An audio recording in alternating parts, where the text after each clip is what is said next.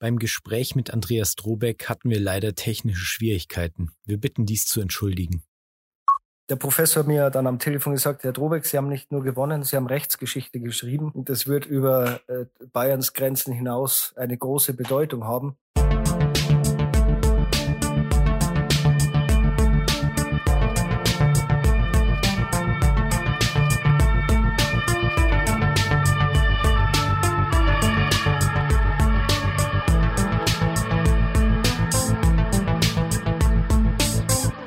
Herzlich willkommen zu Schmidt und Stroder, Rettungsdienst Real Talk, euer Podcast des Vertrauens mit Karina Schmidt, auch bekannt unter dem Namen Rettungskeks, und mir, Christian Stroder. Und wir haben heute endlich mal wieder einen Gast in unserem Podcast. Andreas Drobeck ist hier bei uns aus Landshut in Niederbayern. Andreas ist Notfallsanitäter und hat mit seiner Klage gegen einen bayerischen Rettungszweckverband Rechtsgeschichte geschrieben.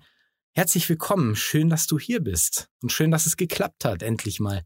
Ja, das freut mich auch sehr. Hallo zusammen. Du hast mich gut vorgestellt. Das passt alles so. ja, ich bin schön. gespannt, was jetzt für Fragen kommen und hoffe, dass ich die adäquat beantworten kann. Da bin ich gespannt und vielen Dank, dass ihr die Möglichkeit bietet, diesen ganzen Beschluss und alle Fakten darzulegen. Es ist ja noch nicht so verbreitet, wie es soll vielleicht. Ja, ich bin gespannt, wie es wird. Andi, du hattest in naher Vergangenheit ja recht turbulente Zeiten. Ist es denn jetzt endlich etwas ruhiger geworden für dich? Also für mich persönlich ist es sehr ruhig geworden und zwar nach dem Abschluss eigentlich des Ver äh, Verwaltungsgerichtshofsbeschlusses seit 21.04. ist es für mich persönlich ruhig geworden, weil mir der Professor Fricke die Sicherheit gegeben hat, dass dieser Beschluss unanfechtbar ist und nicht mehr gekippt werden kann durch irgendwelche anderen Maßnahmen. Somit habe ich mich massiv beruhigt. Die Zeit davor war natürlich sehr aufreibend und anstrengend, zumal ich ja in Erstinstanz verloren habe vom Verwaltungsgericht mhm. Regensburg, welches jetzt die Hauptsache nochmal verhandeln muss. Allerdings hat die Hauptsache mhm. nichts mit dem VGH-Beschluss an sich zu tun. Es ist auch oft eine rechtsirrige Meinung, dass dieser VGH-Beschluss erst wirksam wäre, wenn das Hauptsacheverfahren in Regensburg abgeschlossen ist. Karina ist auch mhm. dabei. Äh, die hat noch gar nichts gesagt heute. Genau. Oh Mann, gesagt. ich bin echt wieder so ein richtiger Bauer. Ich rede und rede und die Karina kommt gar nicht zu Wort. Also das ja, ist ich rede auch oft viel. Ach was. Ah, Karina. Alles gut, herzlich willkommen erstmal, Andreas. Freut mich auch sehr, dass du dabei bist. Ähm, und ich habe mir gerade so überlegt, vielleicht sollten wir eine ganz kurze Zusammenfassung für unsere Hörerinnen und Hörer machen. Erzähl doch einfach mal, was dir genau passiert ist zu Beginn. Wir waren ganz normal bei einem Notfalleinsatz am Bahnhof in Landshut. Da ging es um einen Obdachlosen, der in der Zelle der Bundespolizei verbracht war und er fühle sich nicht so gut. Ja, wir sind dann da hingekommen. Ich war an dem, an dem Tag als Fahrer eingeteilt und mein Kollege S. war äh, einsatzleitender Notfallsanitäter. Nichtsdestotrotz haben wir im Team gearbeitet und dann ganz normal unser ABCDE-Schema, Sampler und so weiter äh, durchgearbeitet und mhm. dann eine Einschätzung getroffen, wie es dem Patienten denn geht. Wir kamen dann zu dem Entschluss, er ist äh, dehydriert oder äh, eine Exikose droht zumindest. Wir legen ihm einen IV-Zugang, nachdem wir alle relevanten Dinge, die dagegen sprechen würden, abgefragt haben und geben ihm etwas Flüssigkeit, um ihn dann einem Krankenhaus zuzuführen und einem Arzt zu übergeben, wie es eigentlich der mhm. Plan war.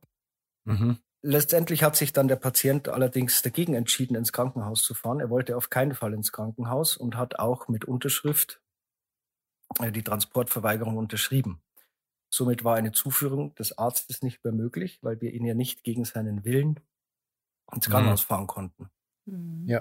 Daraufhin hat dann der Kollege oder ich, ich weiß nicht mehr wer genau, die Nadel gezogen und den Patienten seinem Wunsch entsprochen und ihn bei der Bundespolizei belassen. Da hat er darum gebeten, mhm. ob er noch ein, zwei Stunden schlafen kann, bevor er weiterreist. Also nach den Infusionen ging es ihm auch deutlich besser. Wir haben ihm noch eine Wurstsemmel mhm. gekauft zum Essen und ihm so ein bisschen gekümmert. Der Einsatz hat auch das sehr lange ja gedauert. Auch sehr ja. nett. Ja, sind wir meistens ja. doch da. Und dann hat er äh, unterschrieben, verweigert und äh, wir sind wieder gefahren. Mhm. Und der Patient war bei bester Gesundheit, also bei bester Gesundheit eigentlich. Also kein Notfallpatient, der dringend in die Notaufnahme müsste. Mhm. Damit war der Einsatz für uns eigentlich erledigt. Und sechs Wochen später oder mhm. acht Wochen später, nein, länger, Entschuldigung, Monate später, kam dann der ELRD er hätte einen Hinweis bekommen von einem anderen Mitarbeiter aus Landshut, von einer anderen Hilfsorganisation. Mhm. Die sind erneut zum Bahnhof gerufen worden, nach Schichtwechsel der Bundespolizei, so fünf, mhm. sechs Stunden später, und haben eben herausgefunden, dass da ein Rettungswagen schon war und einen Zugang gelegt hat und um Gottes Willen den Patienten nicht transportiert hat und keinen Notarzt mhm. nachalarmiert mhm. hat.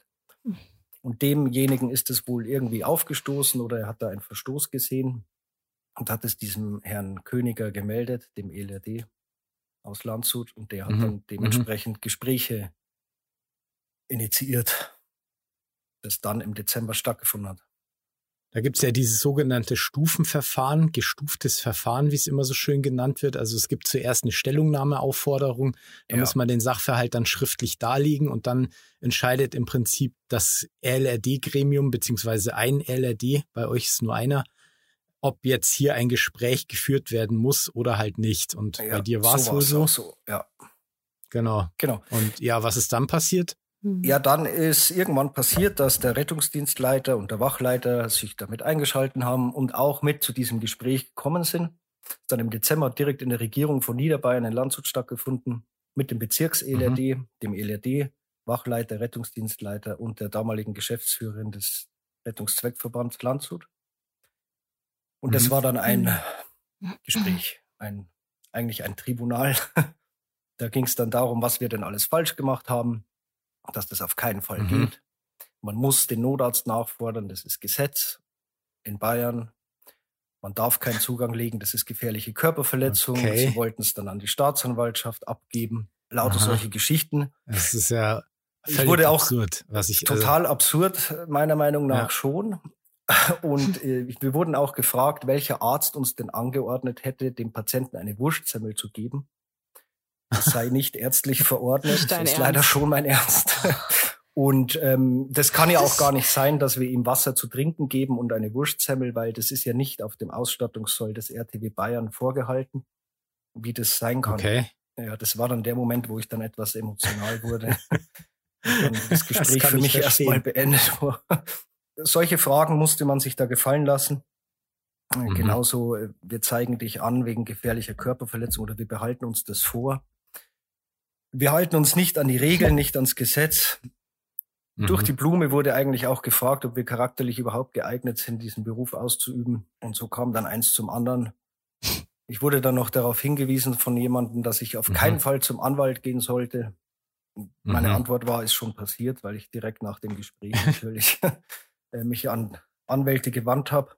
Da haben mir dann aber auch noch sechs, sieben Stück abgesagt, weil ihnen das zu heikel war. Mhm. Und vielen Dank an den Herrn Professor Fricke an dieser Stelle. Der hat sich dem angenommen und hat gesagt, er liest sich's mal durch. Wenn Aussicht mhm. auf Erfolg besteht, würde er sich dann melden. Da habe ich dann eigentlich auch schon die Hoffnung erst wieder aufgegeben, gedacht, na ja, wird halt auch wieder nix. Mhm. Aber der hat mhm. dann am Nachmittag habe ich dann 34 Anrufe in Abwesenheit gehabt von seiner Kanzlei und hat gesagt, Herr Drobeck, wir können hier Großes bewirken und bitte äh, geben Sie mir das Mandat, wir stellen da was auf. Und das und haben wir dann gemacht. Recht behalten. Ja, sollte Recht behalten, Gott sei Dank. Ja, Wahnsinn. war es dann gut so, ja. Ja, gut. Äh, das ist echt Wahnsinn, da weiß man gar nicht, was man zu sagen soll.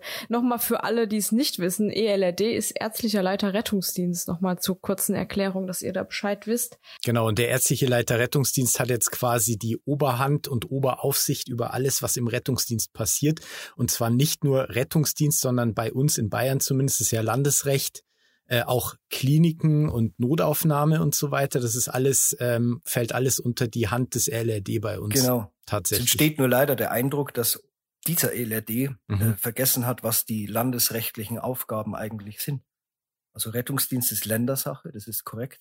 Aber da geht es ja eher darum, mhm. die Vorhaltezeiten oder die Fahrzeuge, wie viele Fahrzeuge wo stehen, Ausrückezeiten, Ausstattungssoll und so weiter. Die Regelung des Berufs ist ja durch den mhm. Bundesgesetzgeber mhm. geregelt mit Erlass des Notfallsanitätergesetzes. Und ein Eingriff in die Ausübung des Berufs ist nicht zulässig. Das ist aber irgendwie passiert oder passiert bis heute. Es gibt ja immer noch 2c, da kommen wir dann mhm. noch später drauf auf die ganzen mhm. Paragraphen, mhm. was es bedeutet, aber nach Paragraph 2c, 1c und 2a veröffentlicht ja das Staatsministerium des Innern und die ELRD immer wieder Newsletter, die vorschreiben, wie der Notfallsanitäter in Bayern zu arbeiten hat. Was allerdings nicht Bundesgesetz konform ist. Ist die mhm. Umsetzung in Bayern ist nicht, ähm, entspricht nicht äh, dem Wunsch oder der Vorschrift des Gesetzgebers auf Bundesrechtsebene. Und da sieht, sehen wir das Problem, dass das so nicht sein darf. Da fällt mir zu der Gelegenheit diese sogenannte 2C-Delegation ein, äh, ja. die ähm, Schmerzmittelgabe Dipidolor. Also ja, für mich war es bisher immer doch irgendwie so, dass für die Betäubungsmittelgabe zwingend eine ärztliche Untersuchung vorher notwendig war.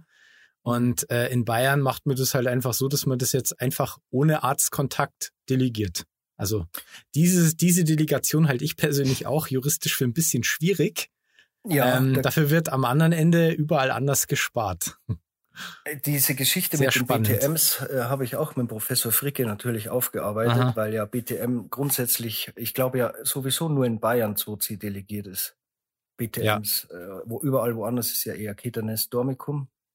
Mhm. Ich glaube mit der Begründung, weil es, äh, erstens ist es ja auch besser oft und zweitens, mhm. ähm, weil es kein BTM ist und da weniger Probleme gibt. Mhm. mhm. Es gibt allerdings die BTM-VV, und da steht drin, dass BTMs auch durch Hilfspersonal gegeben werden darf. Ah, Im Rahmen, okay. aber nur im Rahmen einer ärztlichen Behandlung. Der Notfallsanitäter ist ja kein Hilfspersonal, ist eine Fachkraft. Somit ist die mit eingeschlossen.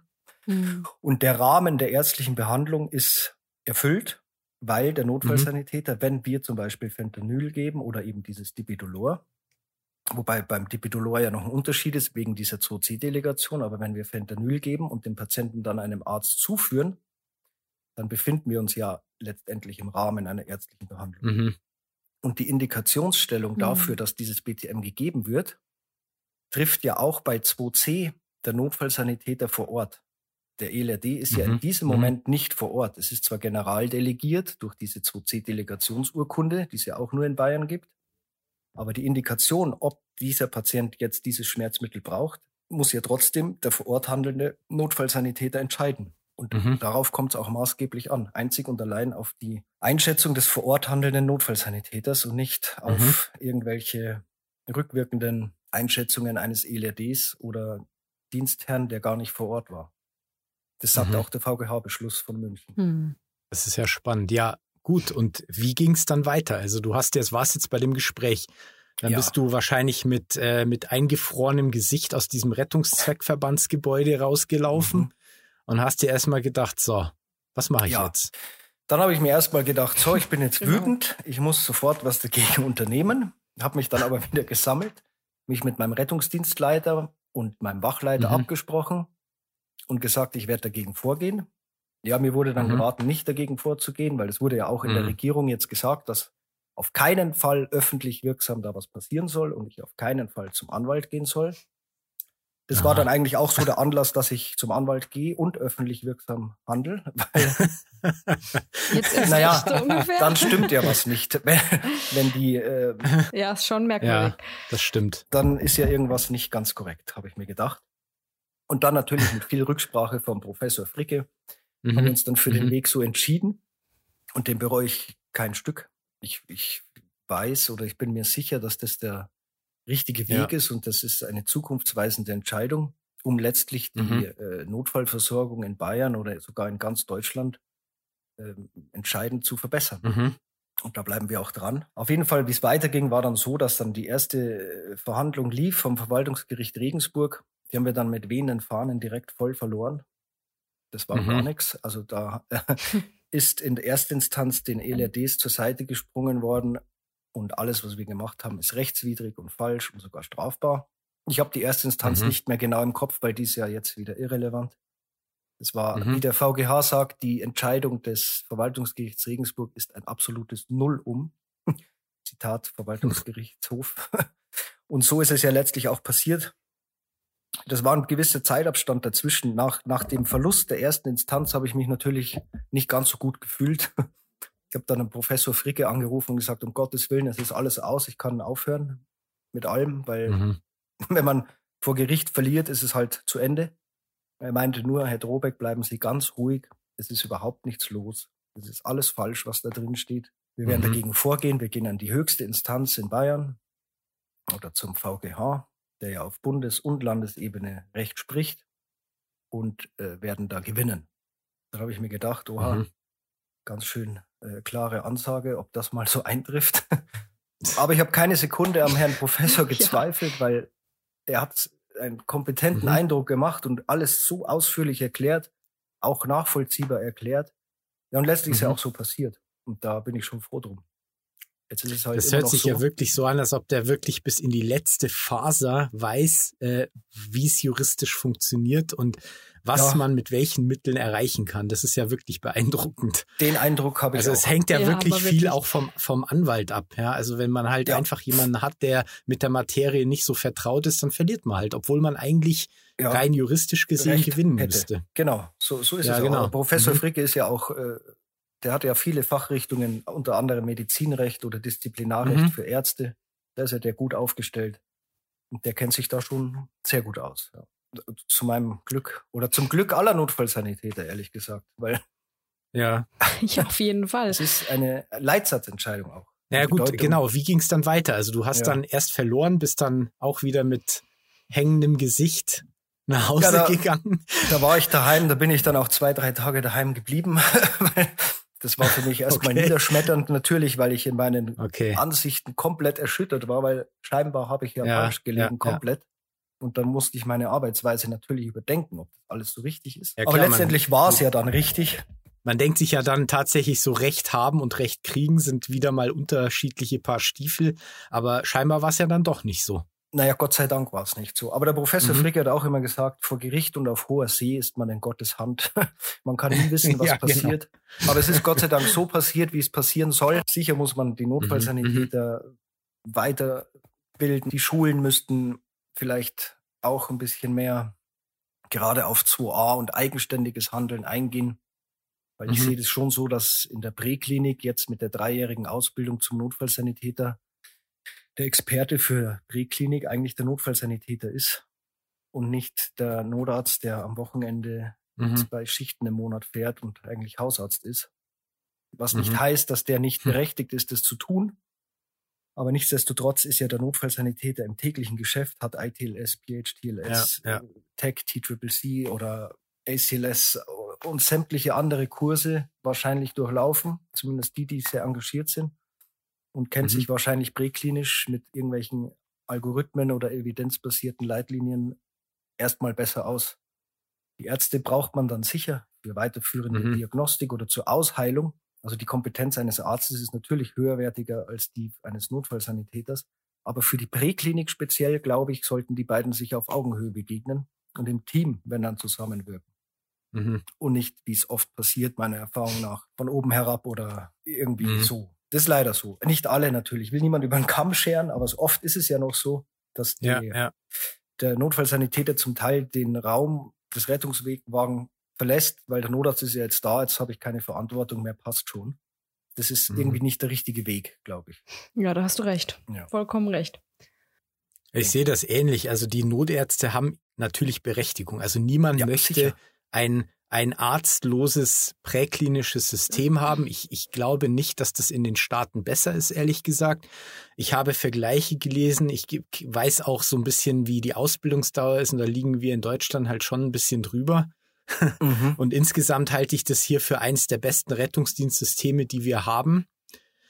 Und ja, der Arzt muss an die Einsatzstelle kommen, wenn der Rest dort nicht mehr weiter weiß. Das ist so auch genau, so meine jetzt hast Sichtweise. Du meiner also, Meinung nach den entscheidenden Punkt gesagt, wenn der Rest nicht mehr weiter weiß. Das bedeutet eigentlich, mhm. dass der Notfall, also Initialalarmierungen eines Notarztes, die ganzen Notarztindikationskatalog, müsste überarbeitet werden. Mhm. Weil laut mhm. Bundesgesetz mhm. entscheidet ja der Notfallsanitäter darüber, ob ein Arzt oder Notarzt an die Einsatzstelle hinzuzuziehen ist. Natürlich macht es Sinn, wenn der ja, Notarzt, genau. wenn es heißt, initial eine Reanimation, eine, also eine Wiederbelebung oder ein schwerer Verkehrsunfall, mhm, Busunglück mhm. oder irgendwas, dann macht es natürlich Sinn, wenn der Notarzt initial mit alarmiert wird. Aber ja, in vielen klar. Fällen macht es einfach wenig Sinn, würde Kosten sparen, würde Ressourcen sparen. Der Notarztmangel würde sich relativieren, wenn nicht mhm. zu jedem Bauchweh, Kopfweh, Zustand nach Krampfanfall oder sonstigen mhm. Wehwehchen, was auch absolut mal eine Notfallsituation sein kann. Aber das kann der Notfallsanitäter durchaus einschätzen oder sollte er können nach dieser Ausbildung. Dann wäre wär eigentlich allen geholfen. Der Notarztmangel wäre nicht so groß.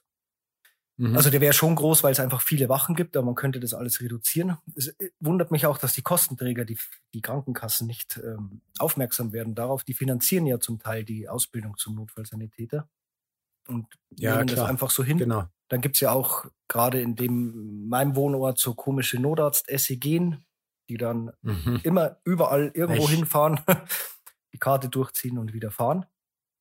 Ja, ich habe darüber gelesen, so dass ich habe darüber auch gelesen und gehört. Die haben sich ganz schön echauffiert darüber. Vor allem äh, hat ein anonymer Notarzt natürlich hat auch gesagt, dass hinter dem ganzen System irgendwie nur Geld steckt. Also es geht wirklich ja. nur ums Geld. Der Insbesondere was diese Kiste der Notarztnachforderungen in Bayern betrifft. Ich meine, es ist klar, wenn jetzt plötzlich 80 Prozent der Notarzteinsätze wegfallen. Jeder kann rechnen, jeder weiß, was so ein Notarzteinsatz bei einem Kassenpatienten kostet. Und da ja. wissen wir, dass es richtig um Asche geht. Und ja. ja, also man könnte hier schon so ein bisschen den Eindruck bekommen, dass das das Problem an der ganzen Sache ist. Aber gut, das ist natürlich auch nur mein persönlicher Eindruck. Ja. Ähm, auch meiner aber übrigens. So, so ein fades, fades Geschmäckle bleibt da natürlich, wenn man mal im Rettungszweckverband gestanden ist. Ja, natürlich. Und da Rede und, und Antwort stehen musste. Anonyme Notarzt, der hat ja auch bestätigt mhm. eigentlich, dass in, also er hat sehr hoch gegriffen, in 98 Prozent mhm. der Fälle überhaupt mhm. gar kein Notarzt erforderlich ist, weil die Maßnahmen, die draußen passieren, ja. kann, muss der Notfallsanitäter selbst können. Und ja. Erst dann den Notarzt alarmieren, wenn er wirklich gebraucht wird. Da rede ich dann eigentlich von Maßnahmen wie Thoraxdrainage, Koniotomie, Mhm, eventuell mhm. eine Intubation, wenn ich mir nicht sicher bin. Also man muss natürlich als Notfallsanitäter gut sich selbst reflektieren und überlegen, ja. wo ist meine Grenze, wo komme ich an die Grenze, wie weit kann ich gehen und wann hole ich mir Hilfe. Es, es sollte eine Teamarbeit sein mhm. und kein Gegeneinander. Oft entsteht halt der Eindruck, dass es irgendwie ein Gegeneinander ist. Oder der VGH hat es eigentlich recht gut gesagt. Selbstherrlichkeit und Standesdünkel haben im Rettungsdienst nichts verloren. Aber egal auf ja, welcher Seite. sehe ich ähnlich. Auch Notfallsanitäter gegenüber Rettungssanitätern sollten auch keine Standesdünkel ja, an den ja. Tag legen. Ja, Passiert genau. auch oft. Also, naja, jeder braucht jeden. Also niemand in das diesem System kann den Job alleine ausführen. Das ist einfach so. Auch ich als Notfallsanitäter kann nicht alles alleine machen. Ja, das wird, glaube ich, jeder bestätigen, der selber in dem Job sich bewegt und äh, mal mit jemandem zu tun hatte, der wirklich gerade neu ist und gerade wirklich so seinen ersten Tag, zum Beispiel als Rettungssanitäter in dem System hat, äh, das ist schon auch anstrengend, ja, wenn man dann ja, plötzlich mitdenken muss für zwei und dann alles irgendwie koordinieren und ja, ist schlecht. Also ja, klar. man braucht wirklich jeden in diesem Team. Das ist einfach so. Ist. Es. Deswegen hat man ja in der Ausbildung auch auf Kommunikation viel gesetzt. Es wurde ja anfangs oft ja, berechnet, genau, TRM, genau. CRM, sowas braucht man ja. nicht, haben wir noch nie gebraucht. Aber ich finde, das braucht man schon. Aber übergreifend. Ja.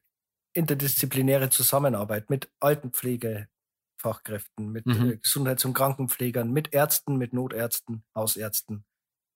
Das alles zusammen könnte durchaus besser laufen, glaube ich. Ja gut, jetzt warst du, ähm, jetzt hast du die erste Instanz verloren, bist dann in die zweite Instanz und was ist dann passiert? Also da hat es ja dann richtig geknallt. Da hat es also, dann erstmal geknallt. Also erstmal ist passiert, dass mich, also der Professor hat mir das per E-Mail geschickt, kommentarlos, mhm. einfach herzlichen Glückwunsch.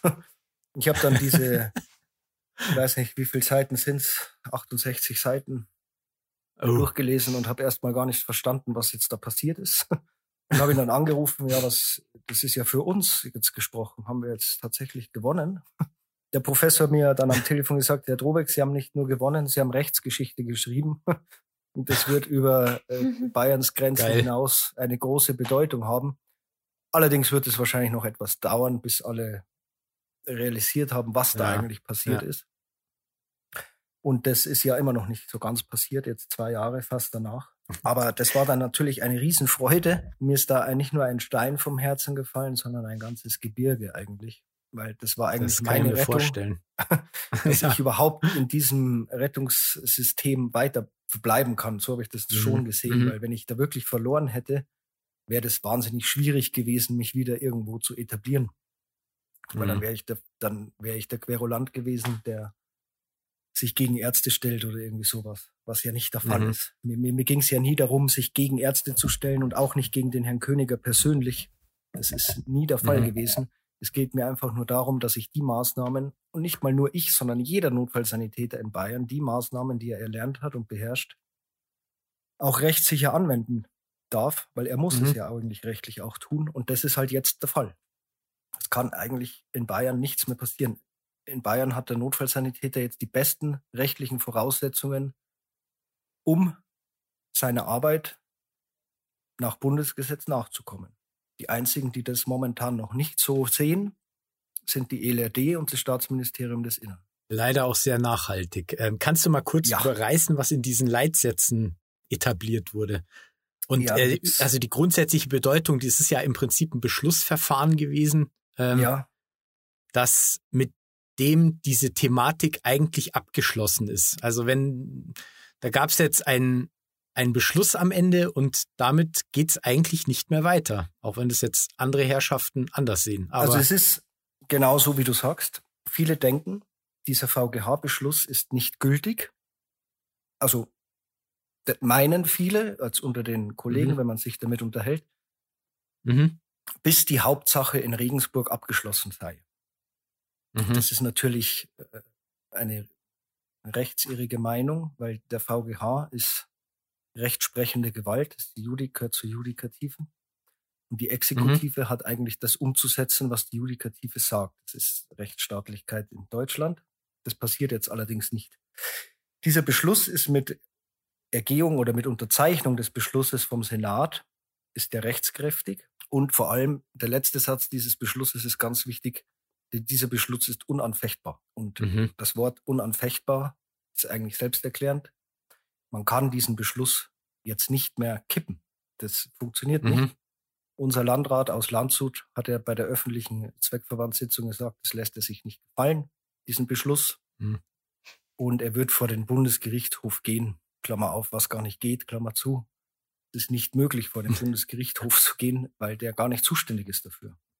Ja, wobei, VGH, Moment, also er kann, er kann schon hingehen und kann dort sich reinsetzen und kann ja, Kaffee das, trinken, ja. Das kann Aber das war's tun. halt dann auch, ne? Aber der, der Bundesgerichtshof wird nicht äh, sagen, ja, stimmt, da hat der VGH in Bayern irgendwas Falsches gemacht. Das ja. wird nicht passieren. Ja. Sehr spannend. Ja, gut. Ähm, die Leitsätze, also wie, wie sehen die denn inhaltlich aus? Die Leitsätze, das ist ja im Prinzip das, das Wesentliche um diese ganze Sache rum. Da, ja, sind jetzt, da wurden jetzt ein paar Sachen gesagt, die echt gut sind für uns Notfallsanitäter. Das stimmt. Also sechs oder sieben Leitsätze davon betreffen eigentlich nur rechtliche Dinge.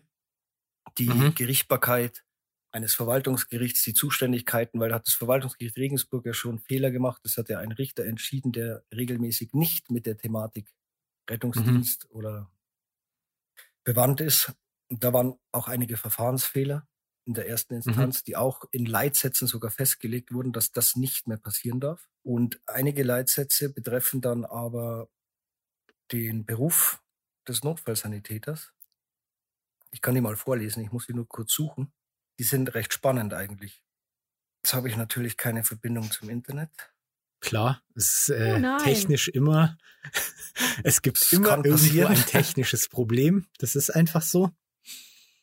Herzlich willkommen in der Technikrealität. Aber Karina, äh, du kannst ja derweil mal erzählen, wie es bei euch ist. Also wie, wie wird denn das gehandhabt? Die, diese, naja, ihr habt ja auch ein LRD, nehme ich mal an.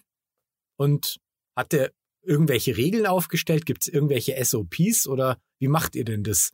Ja, ich habe mich jetzt erst ähm, etwas dezent zurückgehalten, weil ihr da jetzt so in eurem Fluss drin wart. Ich glaube, da ihr beide in Bayern tätig seid, ähm, könnt ihr euch da ein bisschen besser mhm. austauschen. Ich sehe das ja von außen, aus der Sicht äh, von Hessen. Ja. ähm, natürlich gibt es bei uns auch ähm, SOPs. Jeder Landkreis mhm. macht sein eigenes Süppchen sozusagen. Ähm, Finde ich auch nicht wirklich gut. Ich denke auch, dass es besser wäre, man würde alles vereinheitlichen, ja. weil es eben einfach. Definitiv. Ja, immer wieder. Ähm, es ist halt etwas verwirrend. Du lernst halt in der Notfallsanitäter-Ausbildung einiges mehr. Mhm. Also du lernst zum Beispiel bestimmte Medikamente und du darfst sie in deinem Landkreis einfach nicht einsetzen. Die hast du teilweise auch nicht mal auf deinem mhm. Fahrzeug. Ähm, du hast die Ampulle nicht jeden Tag in der Hand. Du arbeitest damit nicht. Mhm. Und dann kommst du zu einem Notfalleinsatz, wo du dann mit Arzt arbeitest, mhm. der dann das Medikament aufgezogen haben will und du stehst da und hast das erste Mal die Ampulle in der Hand, so mhm. ungefähr, ne? Ähm, Im übertragenen Sinne. Ähm, dann ist es so, ich finde es schade, im einen Landkreis bekommt der Patient adäquat Schmerzmittel, mhm. im anderen Landkreis wird ihm das verwehrt, weil, wie gesagt, entweder gar nicht auf dem Fahrzeug mhm. verlastet oder eben nicht zugelassen vom ärztlichen Leiter Rettungsdienst. Ähm, und von daher, natürlich haben wir da auch unsere Problematik. Ja. ja, also ich denke auch, dass man das Ganze verbessern könnte und ich bin immer noch der Meinung, eine bundeseinheitliche Regelung wäre einfach das Beste für alle, mhm. weil dann wüsste jeder, was gemacht wird. Es wäre nirgendwo anders. Jeder würde dasselbe lernen ähm, und eben auch anwenden. Mhm. Ja, ja ich, das ist meine Meinung. Ich sehe das ähnlich. Also das, ich denke, dass die größte Problematik auftritt, weil's, weil du einfach in jedem Landkreis andere Richtlinien hast und andere, andere mhm. ähm, SOPs und du, ja, du kriegst einfach tatsächlich als Patient äh, in einem anderen Landkreis eine andere Behandlung. Und das ist ja eigentlich nicht Sinn und Zweck der Sache gewesen.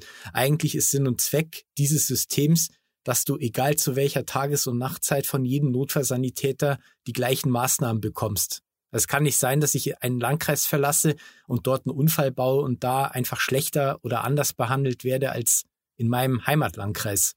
Jetzt zum Beispiel. Da hat der DBRD, auch vielen Dank an Marco König, der hat ja. mich da auch recht mhm. unterstützt, diese Postkartenaktion gestartet. Mhm. Wo, äh, gerade mit dem mhm. Hinweis, die Postkarte kennt man, glaube ich, wo die Landesgrenze Bayern zu Hessen oder Baden-Württemberg. Ja. Und daraufhin hat uns ja der Innenminister Hermann auch geantwortet. Weil ich habe dem selber eine Karte oh. geschickt. Aber ja, nichtssagend geantwortet. Er hat den Cartoon beschrieben und gesagt, dass ja dieses Männchen auf dem gezeichnet Bild halt, äh, ne? blau ist und dass dann natürlich, wenn jemand blau im Gesicht ist, Sauerstoff gegeben werden kann. Und er ist nicht auf die Grundproblematik, die vielleicht auch gar nicht verstanden, ich weiß nicht. Hm. Ich wollte gerade sagen, vielleicht, vielleicht hat das Ich habe jetzt auf jeden Fall die Leitsätze gefunden, die jetzt maßgeblich mhm. für den Beruf des Notfallsanitäters wichtig werden. Das ist Leitsatz 8 bis 12. Kann man auch überall nachlesen, braucht man bloß eingeben im Internet VGH-Beschluss mhm. Notfallsanitäter, ja. dann findet man den oder Drobeck-Entscheidung oder wie auch immer das genannt wurde. Leitsatzentscheidung ist mhm. quasi eine Grundsatzentscheidung, die dann vom VGH getroffen wurde und somit ist die, hat die Gesetzescharakter. Also eine Leitsatzentscheidung hat Gesetzescharakter und ist in allen künftigen Entscheidungen zu dieser Thematik mit zu berücksichtigen. Meiner Meinung nach, jetzt weiß ich zwar mhm. nicht genau, wie das der Professor Fricke sieht, ist es aber eigentlich sogar eine Ergänzung zum Notfallsanitätergesetz, weil ja der VGH auch auf Bundesrechtsebene Recht spricht. So mhm. habe ich das mal recherchiert. Aber da gibt es bestimmt Gelegenheit, den Professor nochmal zu fragen. Aber jetzt lese ich mal Leitsatz 8 vor. Mhm. Der, der besagt, Paragraph 2a, Notsangesetz erlaubt Notfallsanitäterinnen und Notfallsanitätern entsprechend der bereits bisher Breder legen geltender Rechtslage nunmehr auch ausdrücklich die situationsabhängige Ausübung heilkundlicher Tätigkeiten und enthält insoweit eine Ausnahme vom Heilpraktikergesetz, das anderen Personen als Ärztinnen und Ärzten oder Heilpraktikerinnen und Heilpraktikern die Ausübung der Heilkunde untersagt. So, das bedeutet jetzt eigentlich nichts anderes. Es wird ja oft angeführt, Heilkunde, Vorbehalt ist der Arzt und der Heilpraktiker. Jetzt hat aber der mhm. Senat, also der das, VGH. Das mit dem Heilpraktiker habe ich übrigens noch nie verstanden. Ja, das habe also, ich auch noch nie verstanden und glücklicherweise der Senat auch nicht. Auf jeden Fall hat jetzt der VGH gesagt, dass der Notfallsanitäter, der Berufsbild Notfallsanitäter, mhm. hat jetzt einen Ausnahmecharakter vom Heilpraktikergesetz. So, das Heilpraktikergesetz greift nicht mhm. mehr. Das wird ja oft angeführt von ELRDs in Gesprächen. Ja. Das verstößt gegen das Heilpraktikergesetz. Ja, bis zum 21.04. war es so. Jetzt ist es nicht mehr so. Genau. Leitsatz 9. Notfallsanitäterinnen und Notfallsanitäter übernehmen ab dem Zeitpunkt, in dem sie eigenverantwortlich entscheiden, eine erlaubte heilkundliche Tätigkeit. Sie tragen auch haftungsrechtlich die alleinige Verantwortung für die von ihnen ausgeübte Tätigkeit als solche und zugleich auch dafür, dass die vorgenommene Maßnahme zum Zeitpunkt ihrer Durchführung die einzig mögliche und angemessene Option ist. Also das ist ein sehr schöner mhm. Leitsatz, weil der sagt, eigentlich, ich hafte dafür, was ich mache, muss genau prüfen, ist das die Mhm. richtige Maßnahme, Ja. braucht es der Patient wirklich? Und das meinte ich auch damit, dass jeder Notfallsanitäter eigentlich sehr selbstreflektierend unterwegs sein sollte und genau überlegt, was Ja. er tut, weil er hat nun mal jetzt die Verantwortung. Das ist nicht mehr so wie früher mit dem Rettungsassistenten, wobei da ja auch einige gut gearbeitet haben, das will man ja nicht äh, abstreiten oder so, aber es hat sich halt einfach weiterentwickelt, der Beruf, und man übernimmt jetzt eine eigenverantwortliche, heilkundliche Tätigkeit. Die muss ich begründen, rechtfertigen, entscheiden, mache ich es überhaupt oder nicht. Und ich muss mich natürlich dann selbst auch fortbilden. Meine persönliche Meinung. Wenn ich als Und Notfallsanitäter... dazu, dazu muss man natürlich, Ja. dazu muss man natürlich auch sagen, dass du, wenn du als Notfallsanitäter derartige Maßnahmen vornimmst, dass du dann auch entsprechend notärztlichen Standard liefern musst. Also ja, äh, deswegen ist ja so wichtig, dass man sich an die Leitlinien hält und nicht Genau. wesentlich davon abweicht, weil das Begründen, also man darf das schon, man ist nicht an Leitlinien So gebunden grundsätzlich, aber wenn irgendwas schief läuft, wenn irgendwas passiert, wie auch immer, da muss man gleich zehnmal begründen, warum man jetzt davon abgewichen ist ich und genauso. das dürfte sehr schwierig Ich werden. denke, man sollte sich an Leitlinien, Ja. Empfehlungen immer entlang hangeln. Und im Einzelfall darf oder kann oder muss man manchmal sogar davon abweichen. Dann muss man es allerdings gut Mhm, begründen genau. können. Ja. Aber ich denke, das sollte ein Notfallsanitäter eben beherrschen. So, sollte, Ja, sollte genau. so sein. genau. Ähm, kommen wir zu Leitsatz 10. Mhm. Äh, dabei ist die, jetzt kommt die Beschränkung der ganzen Geschichte, weil nach Leitsatz 9 könnte ja der Notfallsanitäter fast schon Mhm. alles machen. Das geht natürlich auch nicht. Mhm. Leitsatz Ja, 10, klar. dabei ist die Ausübung der Heilkunde auf Situationen beschränkt, in welchen akut keine ärztliche Versorgung möglich ist, das Leben von Patientinnen und Patienten Mhm. aber gleichwohl geschützt oder, oder, ganz wichtig das Wort oder, oder schwere Folgeschäden vermieden werden müssen. Liegen diese Voraussetzungen vor, so sind Notfallsanitäterinnen und Sanitäter nicht nur zum Handeln berechtigt, sondern ausdrücklich verpflichtet.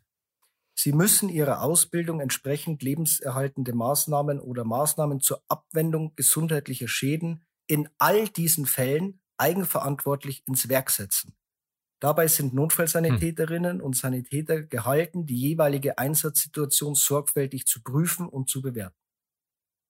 Das ist eigentlich Mhm. das, was wir vorhin gesagt haben. Man soll genau Mhm. prüfen, ist es richtig? Ja, mit Leitlinien abgleichen, mit dem Teampartner sprechen und so weiter. Und wenn ich nicht mehr Mhm. weiter weiß, mir nicht sicher bin, dann hole ich mir einen Notarzt. Aber wenn ich mir sicher bin, brauche ich ihn nicht holen, weil ich kann meine Arbeit selbst durchführen. Das ist meine Meinung. Ja, aber das ist ja auch, das ist ja das Gute. Das heißt ja auch, dass, ich meine, der Notfallsanitäter ist kein Arzt. Nein. Und das bedeutet keine Generalfreigabe Nein. jetzt der 2a, sondern man hat einfach sehr gut zu prüfen, ob hier ein wesentlicher Folgeschaden drohen kann. Und ähm, naja, also was jetzt wesentlicher Folgeschaden ist, das ist ja jetzt auch schon, also da ist ja im Prinzip fast jede gesundheitliche Beeinträchtigung mit drin. Ja, so ist es auch. Ja, es ist Auslegungssache, ne? Das ist jetzt halt die Frage. Also Schmerzen, da ist ja jetzt die, das Expertengremium mittlerweile so weit, das sagt, ja, Schmerzen sind wesentlicher Folgeschaden, Ja. der da droht. Das habe ich auch schon mit dem Eine Professor. Exikose ist ein wesentlicher Folgeschaden. Das habe Also, ich mit dem Professor Fricke auch Hm. besprochen. Was ist denn die genaue Definition Mhm. eines äh, wesentlichen Folgeschadens? Daraufhin hat uns der VGH auch in seinem Beschluss eigentlich schon alles mitgeteilt, indem der Verwaltungsgerichtshof sagt, allein die bloße Aufrechterhaltung einer regelwidrigen Beeinträchtigung des Wohlbefindens stellt die Mhm. Körperverletzung durch Unterlassen dar. Also wenn der VGH zu dem Schluss kommt, dass wenn ein Notfallsanitäter alleine Oh. die regelwidrige, also die Aufrechterhaltung eines regelwidrigen Zustandes in Kauf nimmt, erfüllt er den Straftatbestand Mhm, mhm. einer Körperverletzung durch Unterlassen. Dann ist die Exikose ein schwerer Folgeschaden, Schmerz ein schwerer Folgeschaden und so weiter. Und durch Schmerz, gerade bei Kindern auch, kann ja durchaus Folgeschäden verursachen. Oder bei älteren Leuten, die haben ihr SOK-Modell und Ja. alles Mögliche, gerade Demenzpatienten, die haben nachhaltig psychische Folgeschäden. Die, das kann man Mhm. nachweisen. Da gibt es Studien darüber. Ich habe die jetzt natürlich nicht parat.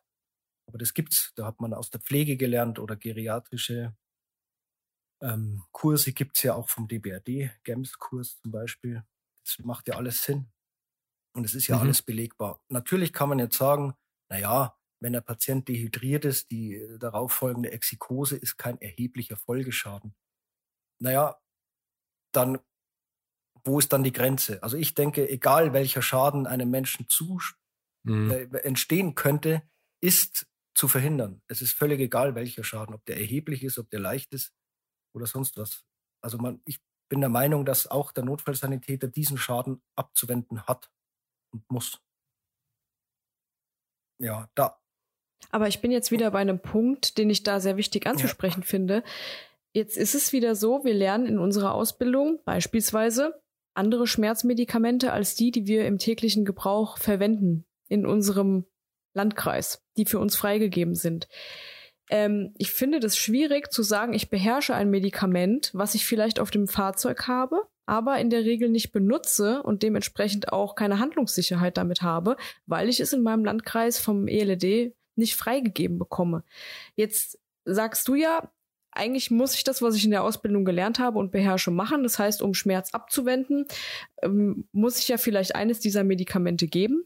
Mache es aber nicht, weil ich mich darin nicht sicher fühle, weil ich äh, mich mit der Dosierung nicht sicher fühle, weil ich das nie in der Hand habe in meinem täglichen Geschäft.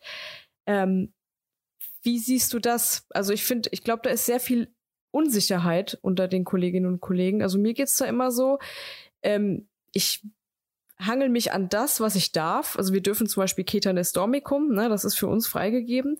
Die anderen Sachen haben wir gar nicht auf dem RTW. Nur was würde ich jetzt tun, wenn ich sie hätte und ich jetzt feststellen würde, okay, das andere Medikament wäre jetzt eigentlich besser für den Patienten, aber es ist nicht freigegeben. Damit habe ich so ein Problem. Also ich sehe das ist jedem Notfallsanitäter ist individuell und jeder hat gewisse Kompetenzen die er sich selbst angeeignet hat und im besten Fall durch die Ausbildung natürlich erlernt hat. Es gibt die DBRD-Algorithmen, es gibt Zusatzkurse mhm. wie ACLS, ITLS etc., die ja vielleicht viele Notfallsanitäter im Rahmen ihrer Ausbildung absolvieren konnten. Sofern sich ein Notfallsanitäter nicht sicher ist in der Handhabung eines Medikaments und von sich selbst sagt, er beherrscht dieses Medikament nicht, dann bin ich der Meinung, sollte er es nicht geben.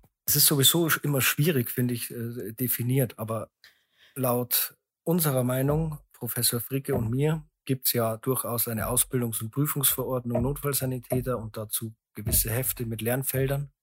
In diesen steht es drin, mhm. dass das der Notfallsanitäter erlernt und somit mit der Vorlage der Urkunde hat er es erlernt und beherrscht diese Maßnahme. Das ist natürlich strittig, mhm. da kann man sagen, äh, äh, ja, ich beherrsche natürlich nicht die endotracheale Intubation oder die Kroniotomie, die vielleicht gelernt wurde.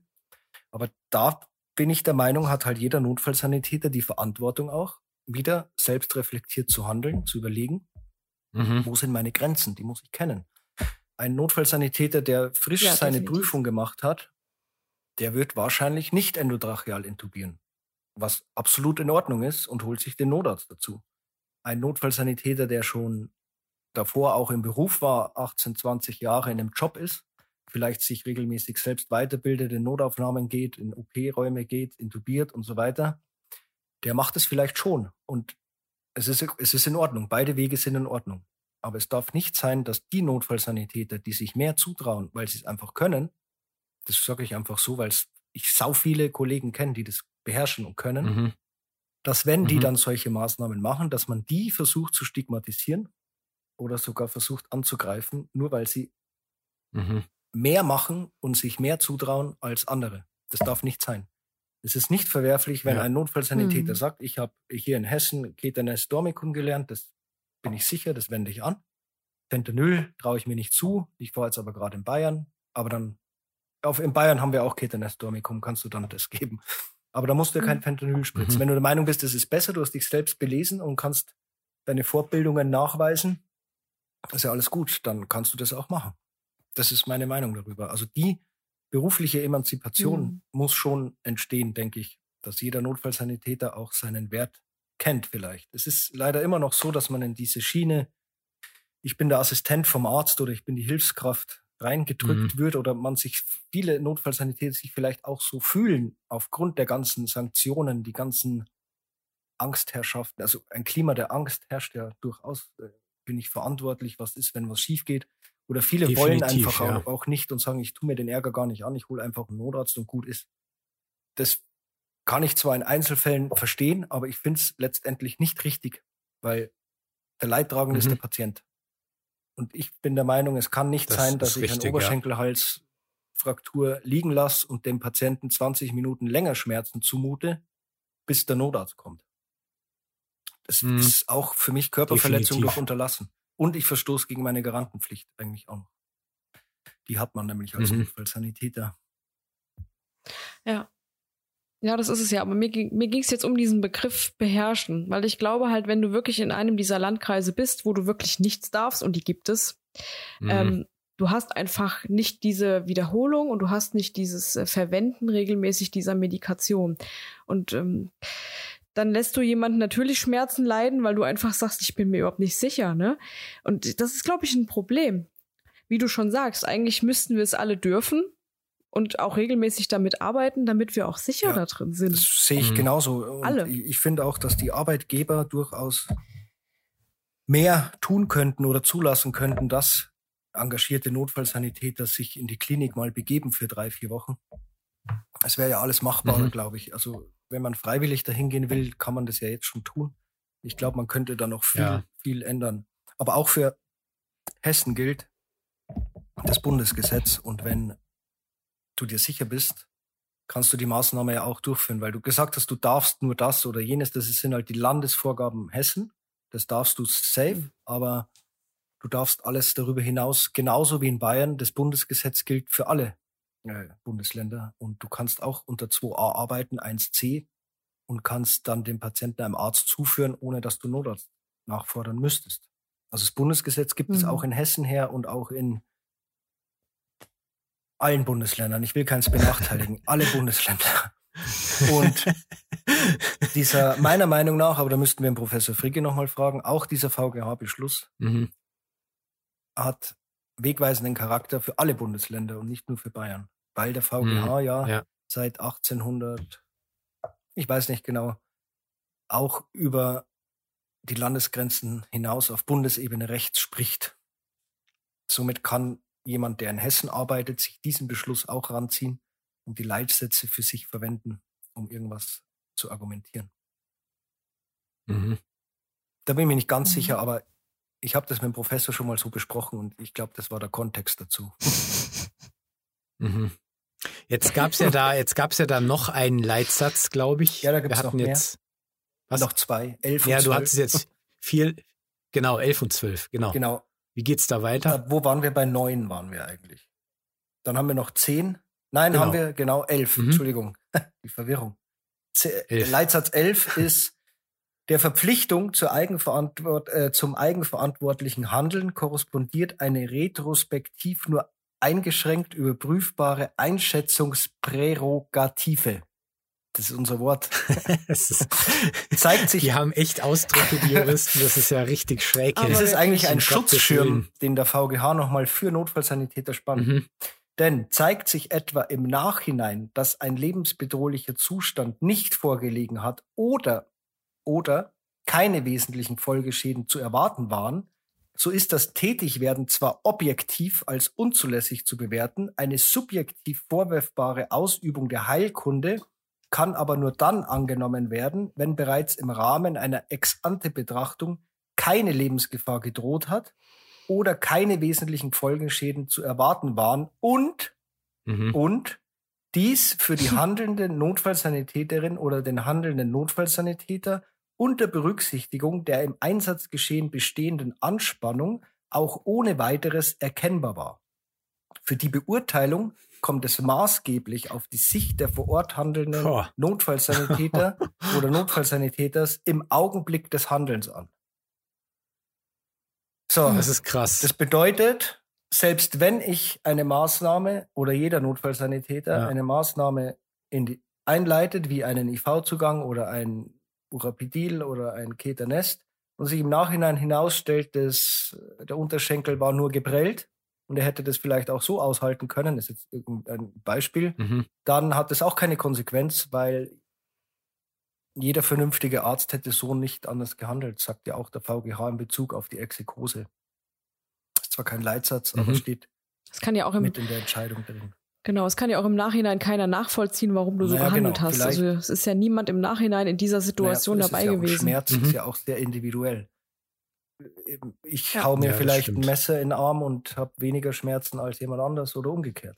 Das kann man ja nie sagen. Man darf auch nicht, dieser NRS-Score, das passiert ja auch so häufig unter Kollegen oder in den Notaufnahmen, bei dem Triage-System, wenn man dann sagt, Patient äußert Schmerzen von NRS 8, dann sagt die Pflegefachkraft, ah ja, passt schon drei. Ja, nein, man, man, man, man darf nicht äh, dem Menschen seine Symptome absprechen. Wenn der den Schmerz als sieben empfindet, dann ist es für diesen Menschen sieben. Punkt, Ausschluss, Ende.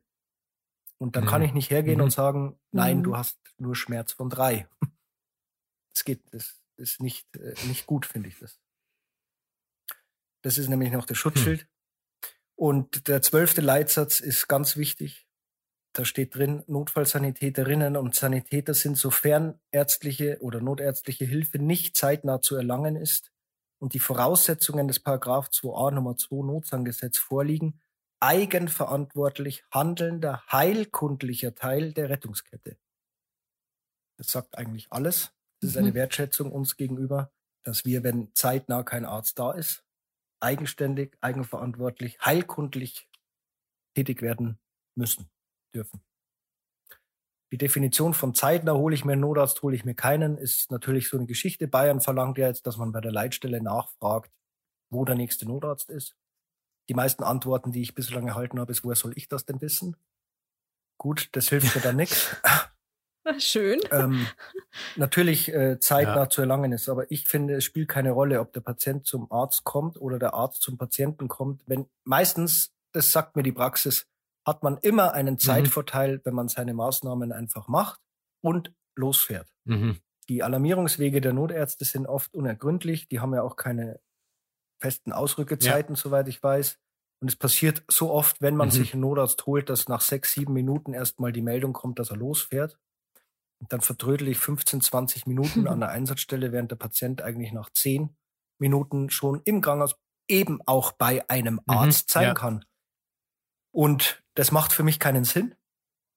Es wurde ja dann von einem ELRD bei meinem vorherigen Gebiet, wo ich gearbeitet habe, einer Kollegin geraten, na ja, du hast bei einer 2a-Maßnahme immer einen Notarzt zu alarmieren, das steht im Gesetz. Das ist ja schon mal falsch, es steht nicht im Gesetz. Und mhm. wenn, dann hast du auch einen ja. Umweg zur Klinik in Kauf zu nehmen, um den Notarzt aufzunehmen. Das ist, das, okay. das ist nicht gut. Das ist patientenschädigend. Ja. Das ist patientenschädigend. Ich kann doch nicht einen Umweg fahren, ja, ja, um einen Notarzt aufzunehmen, der dann aber gar keine Maßnahme mehr macht, weil ich ja schon alle Maßnahmen gemacht habe. Nur zum Karte durchziehen brauche ich keinen Notarzt. Nee, das ist richtig. Ähm, es ist das ja stimmt. auch im Prinzip stellt ja auch schon eine, eine Zeitverzögerung dar, wenn du die Leitstelle anrufst, um zu fragen, wo denn der nächste Notarzt ist. Ja, das ist ja das nächste, das was auch Fakt. schon.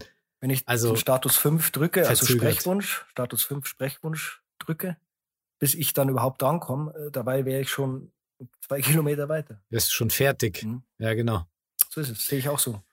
Oh Mann. Ja, das war mal das Wichtigste das wird noch zu, sehr diesem, spannend. zu diesem Beschluss, also zu diesen Leitsätzen zumindest. Der Beschluss beinhaltet ja zwischen den Zeilen noch so viel Gutes für Notfallsanitäter. Den können wir unmöglich mhm. jetzt in einer Stunde besprechen. Also jeder, der da Interesse hat, der kann sich diese zwölf Leitsätze gerne mal äh, durchlesen. Wir werden das Ganze auch verlinken entsprechend. Ja. Und vielleicht noch einige Sachen mehr, die wir jetzt hier, die ich jetzt so bekomme, die man veröffentlichen kann.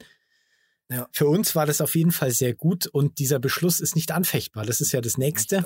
Das heißt, es steht jetzt hier und man muss irgendwie damit umgehen und auch die ärztlichen Leiter Rettungsdienste müssen damit umgehen, ja, dass sich die Sachlage jetzt einfach geändert hat und einfach auch seit Inkrafttreten des Notfallsanitätergesetzes sich das alles geändert hat.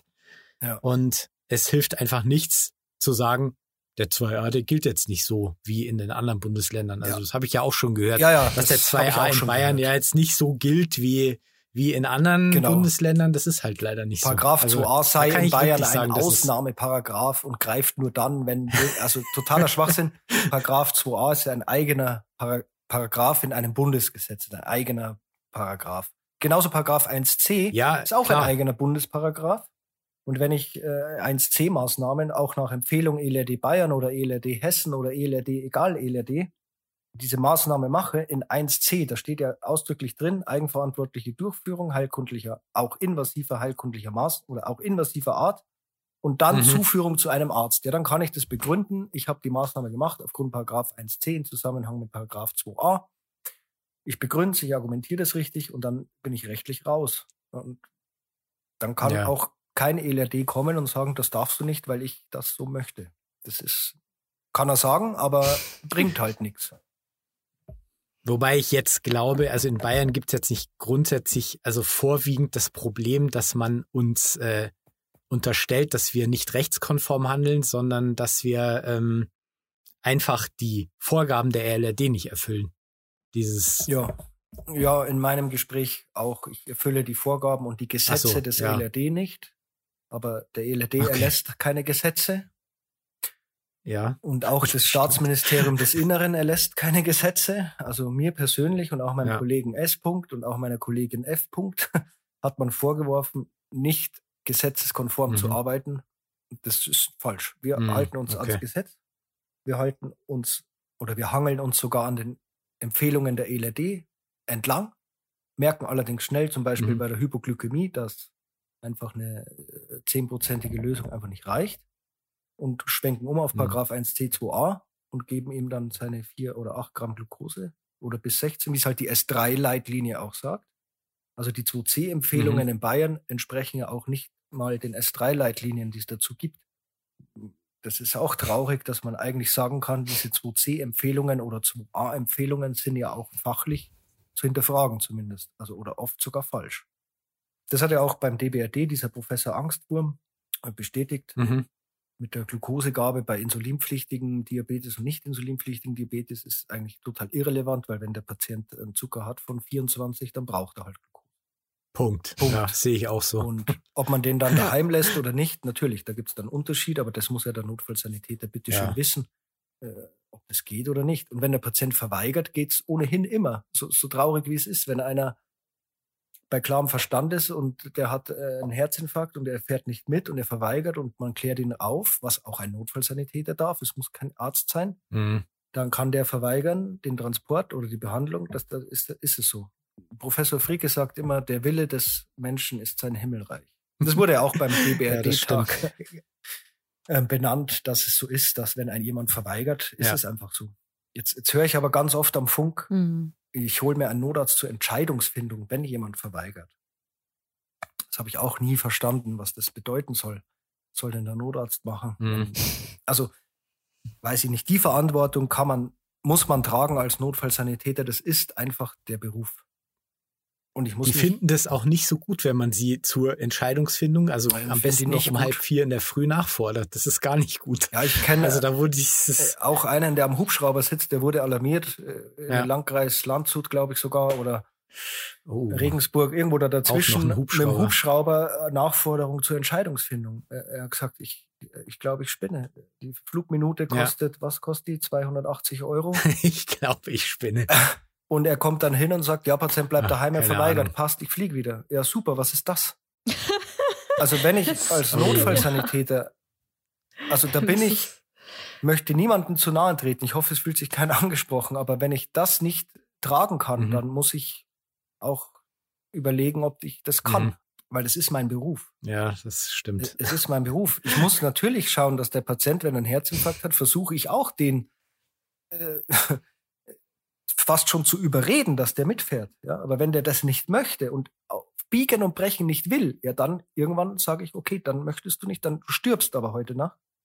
Im schlimmsten Fall. Oder es, du könntest versterben. Mhm. Du hast Folgeschäden. Du, es wird vielleicht ein leidender Weg in der Nacht. Du hast Schmerzen ohne Ende. Möchtest du das? Möchten sie das wirklich? Mhm. Ich, wir sprechen jetzt im Du, aber angemessen kläre ich die dann schon, aber auch drastisch und krass auf. Und wenn der dann immer noch sagt, er möchte nicht und versteht es und im besten Fall ist noch ein Angehöriger als Zeuge dabei, dann muss man das akzeptieren. Man, man kann nicht die Leute festhalten, nehmen, festnehmen und irgendwo hinfahren. Das passiert ja auch mhm. so oft im Altenheim. Der Patient fragt man dann, möchten Sie überhaupt ins Krankenhaus? Nein. Da ist er klar bei Verstand, ja. Ist er betreut? Nein. Ja gut, was, dann fahre ich hier nicht ins Krankenhaus. Ich, da, darf ich gar nicht. Ja, klar. Ich darf es nicht. Also wir haben ja jetzt schon äh, den Begriff 2a, das äh, hast du ja jetzt wirklich schon ausreichend äh, dargelegt, Ja. dass es mit der Heilkundeausübung und so, wie das äh, zu handhaben ist. Was war denn jetzt mit 2C? Kannst du den unseren Hörerinnen und Hörern noch kurz überreißen, was denn eine 2C-Delegation ist, diese ominöse? Ja, 2c. Was kann man damit machen? 2c, Paragraph 2c im Notfallsanitätergesetz besagt, dass der Notfallsanitäter eigenständig oder eigenverantwortlich heilkundliche, auch invasive Art Tätigkeiten durchführt auf Grundlage der Delegation des ärztlichen Leiter Rettungsdienst. Paragraph 2c war im Sinne des Bundesgesetzgebers so gemeint, dass es eben Algorithmen oder Standardarbeitsanweisungen gibt, wie ähnlich die dem DBRD Mhm. oder anderen. In Baden-Württemberg gab es mal welche, die einfach letztlich von den ärztlichen Leitern gesichtet werden, freigegeben werden und quasi general delegiert sind an alle Notfallsanitäter, um noch ein Stück mehr Rechtssicherheit zu schaffen. Das Ganze, wie es in Bayern umgesetzt wird oder vielleicht auch in anderen Bundesländern, ist, glaube ich, nicht so richtig im Sinne des Gesetzgebers. Also einer 2C-Delegationsurkunde bedarf es meiner Meinung nach überhaupt nicht. Und ich denke auch nach Einführung des Paragraph 2a und nach äh, VGH-Beschluss vom 21.04. in München ist Paragraph 2c obsolet. Also die ganze Delegationsurkunde ist eigentlich nicht mehr vonnöten, um meine Arbeit machen zu können. Mhm. In Bayern wird jetzt allerdings versucht, einzelnen Notfallsanitätern keine 2C-Delegation zu geben oder die ihnen wegzunehmen. Also das war ja bei mir auch der Fall, hat ja nicht funktioniert, Gott sei Dank. Ähm, Mhm. und ich glaube, dass das überholt ist und rechtlich, also ist nicht mehr nötig. Es wäre schön, wenn die ELRD sagen, ja, die DBRD-Algorithmen, das sind ja alles evidenzbasierte Algorithmen, die, die haben ja irgendwelche Leute entwickelt auf wissenschaftlichen Grundlagen. Die sagen, ja, das ist in Ordnung, macht es so, haltet euch daran und wir können uns äh, austauschen oder der ELRD würde mal Fortbildungen damit anbieten oder irgendwas. Aber das passiert ja alles in Bayern zumindest meiner Erfahrung nach nicht. Im Gegenteil, es gibt immer irgendwelche Hm. 2C-Schulungen oder 2A-Präambel oder sowas. Ich glaube, die Bedeutung einer Präambel oder einer Empfehlung ist den Herren nicht so ganz klar. Weil sie sprechen immer davon, es ist sich zwingend daran zu halten, das ist das Gesetz. Ja, es ist nicht das Gesetz. Eine Präambel hat, ist kein Gesetz. Und eine Leitlinie auch nicht und eine Empfehlung schon gar nicht. Ja, um jetzt noch mal ganz kurz auf diese Postkartenaktion zurückzukommen, Karina, äh, wie, wie hast denn du das jetzt gesehen? Also du hast jetzt diese Postkarte gesehen, da ist ja ein Sanitäter, der gerade einen Verletzten versorgt und da ist da diese Landesgrenze, diese ominöse und der hinter Mhm. der Landesgrenze sagt er jetzt irgendwie, ja, dann gib halt Sauerstoff XY und der andere in Bayern Nee, sagt dann, ja, da müssen wir ja einen Notarzt nachfahren. Wie siehst du das jetzt aus Genau. Sicht eines Notfallsanitäters außerhalb Bayerns? Das mit dieser Notarzt-Nachforderungskiste. Sechs Liter Sauerstoff, da muss ich einen Notarzt nachfordern. Wie siehst du das? Das ist doch ein Schlag ins Gesicht, Ja. eigentlich. Ja, natürlich ist es ein Schlag ins Gesicht. Ähm, vor allem, weil man ja auch sieht, dass es anders geht. Also es gibt ja andere Bundesländer und andere Landkreise, wo es anders ist Mhm. und wo es auch seit Jahren anders ist und wo auch nichts passiert. Also ich meine, gerade Sauerstoff, wenn der Patient blau angelaufen ist und Sauerstoff braucht, dann gebe ich dem Sauerstoff. Ja, total. Ja, ähm, und da brauche ich doch keinen Notarzt. Also wie oft ist es mit Sauerstoffgabe schon getan und du kannst den Patienten stabil in die Klinik fahren, ohne dass du einen Notarzt brauchst. Also ist ja nicht so, dass wir auch die Medikation, wie zum Beispiel Salbutamol, das ist ja alles, was das darf ich geben, muss halt einem Arzt zuführen, aber das reicht ja auch im Krankenhaus. Genau. Ähm, Mhm.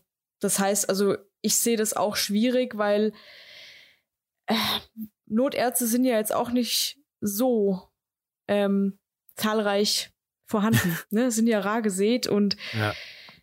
Die ja, hängen nicht wie halt Blätter an den Notarzt Bäumen. binde, genau, wenn ich jetzt jeden Notarzt wegen einer Maßnahme binde, die ich ja auch selber kann, ist es halt einfach nicht Sinn der Sache, Ja, finde ich ich. Aber Ich denke das auch so. Es widerspricht sich halt auch komplett. Einerseits wird gesagt, es gibt zu wenige Notärzte, andererseits wird gesagt, der Notfallsanitäter soll immer Ja. einen Notarzt nachfordern. Das macht halt hier einfach keinen Sinn. Ich denke auch, dass dieses System, wie es die RLRD Bayern haben möchten, dass das schlicht und ergreifend nicht praktikabel und auch nicht durchführbar ist. Also ich habe das jetzt, ich hatte selber Schwierigkeiten mit dem Rettungszweckverband, äh, wurde da wirklich massiv ja, ich weiß jetzt nicht, wie ich das am besten äh, formulieren soll, aber ich habe natürlich jetzt daraufhin erstmal geguckt, ja gut, dann mache ich es halt erstmal so, um einfach auch Ärger so ein bisschen aus dem Weg zu gehen, ja.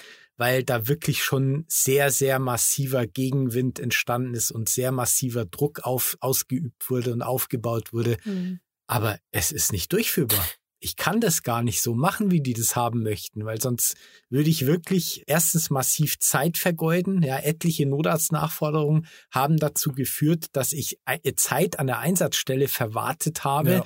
die der Notarzt dann erstmal ein Protokoll geschrieben hat, äh, keine weitere Maßnahme gemacht hat, die der Patient dann auch warten musste, bis er wirklich in die Klinik gekommen ist. Letztendlich ist es mhm. nicht durchführbar. Es ist Punkt. nicht durchführbar. Das kann ich nicht sagen auch ethisch, moralisch überhaupt nicht vertretbar, meiner Ansicht nach. Das ich kann ist das keinen Menschen, Problem. Also, wenn einem wirklich, wenn einer mal wirklich Schmerzen gehabt hat oder irgendein Herzproblem oder irgendwas, da sind 20 Minuten mhm. oder 15, auch 10 Minuten verdammt lang, kann ich mir vorstellen. Ja. Und da warte ich nicht auf irgendjemand, der dann kommt und eh nichts mehr macht, weil ja schon alles gemacht ja. ist. Das, das finde ich auch nicht gut und ich finde das auch eigentlich ist nicht der richtige Weg. Ich kann mir vorstellen, dass viele Notfallsanitäter-Kollegen sagen, ich mache das jetzt einfach so, wie es der ELD im jeweiligen Gebiet vorgibt, damit mhm. ich dem Ärger aus dem Weg gehe. Ich bin schon älter oder ich brauche das nicht, diesen Ärger. Ich würde mir da schon mhm. wünschen, dass mehr Kollegen die Rechtslage besser verstehen.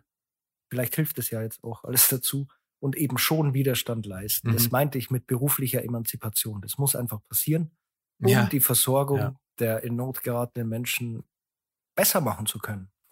Wenn wir immer nur Ja und Amen sagen und uns selbst herab mindern vor Ärzten, dann ist das nicht zielführend, glaube ich. Es entsteht immer der Eindruck, dass ich irgendwie gegen Ärzte bin, das weiß ich schon, aber das ist nicht der Fall. Überhaupt nicht. Ja, das haben wir ja vorhin. Ja. Das haben wir ja vorhin auch klar gesagt, dass dieses System Notärzte braucht. Ja, Willen, schon. Niemand möchte, aber nicht in dieser Masse und nicht in dieser Umsetzung, wie es jetzt passiert. Also. Ja, klar, genau. Weniger Notärzte, aber qualitativ hochwertige Notärzte wären durchaus sinnvoller. Weil ich habe es hm. oft schon ja. erlebt, ich hole mir dann einen Notarzt, weil polytraumatisiert, Thorax-Drainage beherrsche ich nicht. Also ich nicht, vielleicht du, ich, ich aber nicht. Mhm. Dann hole ich mir einen Notarzt und sage Also ich mach's jetzt, mach's jetzt nicht so oft, ehrlich gesagt. Ja, ich, also ich beherrsche das Nein. auf keinen Fall. und ich äh, hole mir dann einen Notarzt, ich habe das schon erlebt, äh, sag zum Notarzt, wir haben das ja. und das, ich habe hier STU gemacht, ABCDE, Primary, alles. Und wir brauchen eine Thorax-Drainage auf der und der Seite. Dann schaut mich der Notarzt an und sagt, kann ich nicht bin Internist. Ja, gut. Okay, danke, ja, dann kannst genau. du auch wieder fahren. Ja, gut. Weil dann brauche ich dich auch nicht, weil dann wäre ich jetzt schon eigentlich im Schockraum gewesen, wie ich ja. auf dich gewartet habe. Weil das, was der Patient jetzt braucht, ist eine Thorax-Drainage. Kann ich nicht und kann ich bitte die Daten haben? Nein, tschüss. Also, das finde ich ist halt also, schade. Da, Schade. Da entstehen wirklich absurde Situationen. Ich hatte auch, also ne Patient muss kardiovertiert werden, ja. instabil. Ja, was macht man? Vitale Bedrohung. Natürlich rufe ich einen Notarzt. Ja. Ich brauche Manpower. Ich brauche auch die Expertise des Arztes, weil ja. ich meine, so oft kardiovertieren wir jetzt Also Kardioversion würde ich mir auch einen jeden Notarzt Tag. Holen, ja. ähm, und dann kommt er halt rein und sagt, ja, das habe ich, also ich bin Chirurg, ja, genau. das, äh, da kann ich jetzt gar nicht helfen, das tut mir leid. Ja gut, dann habe ich es halt wieder selber gemacht. Da gibt's dann eben auch Schwachstellen in diesem System, die halt dann auch auftauchen, aber gegen die auch nichts unternommen Dagegen wird. Dagegen wird gar nichts unternommen. Es gibt einen Notarztkurs inzwischen, der geht, glaube ich, zwei Wochenenden. Also zwei Wochenenden. Wow. Ja. Und dann ist jeder, der Arzt ist. Ich habe schon Psychiater gehabt als Notarzt. Psychiater, hm. muss ich mir vorstellen. Ja. Orthopäden, Internisten, Anästhesisten, viel Chirurgen und die stehen dann da. Die sind fachlich sicher in ihrem Gebiet top und richtige Experten und toll und super. Mhm. Auch in anderen wissen die schon irgendwie weiter, aber es ist einfach keine. Bringt halt uns und dem Patienten vor allem nichts. Viele Notärzte, hm. muss man auch mal sagen, sind auch echt gut. Also man kann auch mit vielen wirklich gut ja, zusammenarbeiten. Also, das, das, ist auf Augenhöhe oder auch manchmal nicht unbedingt auf Augenhöhe, aber trotzdem ein gutes Team und er ist einfach, es sind viele echt gut, auch in der Präklinik. Also das ist schon wichtig auch ja, zu erwähnen. Ja. Natürlich erzählt man immer die Negativbeispiele, weil ich da auch sagen möchte, es gibt auch Notfallsanitäter, wo man die Ärzte dann verstehen kann, dass die sagen, okay, das sollte der vielleicht nicht mhm. durchführen oder ich glaube, das ist einfach alles mhm. sehr individuell einfach. Aber wie ich vorhin schon sagte, man darf nicht die Notfallsanitäter stigmatisieren oder sanktionieren, die mhm. einfach ihre Arbeit in meinen Augen gut machen. Und die, die nichts machen, denen passiert halt auch nichts, weil die winden sich dann immer irgendwie raus. Aber das ist eigentlich genau umgekehrt müsste es sein.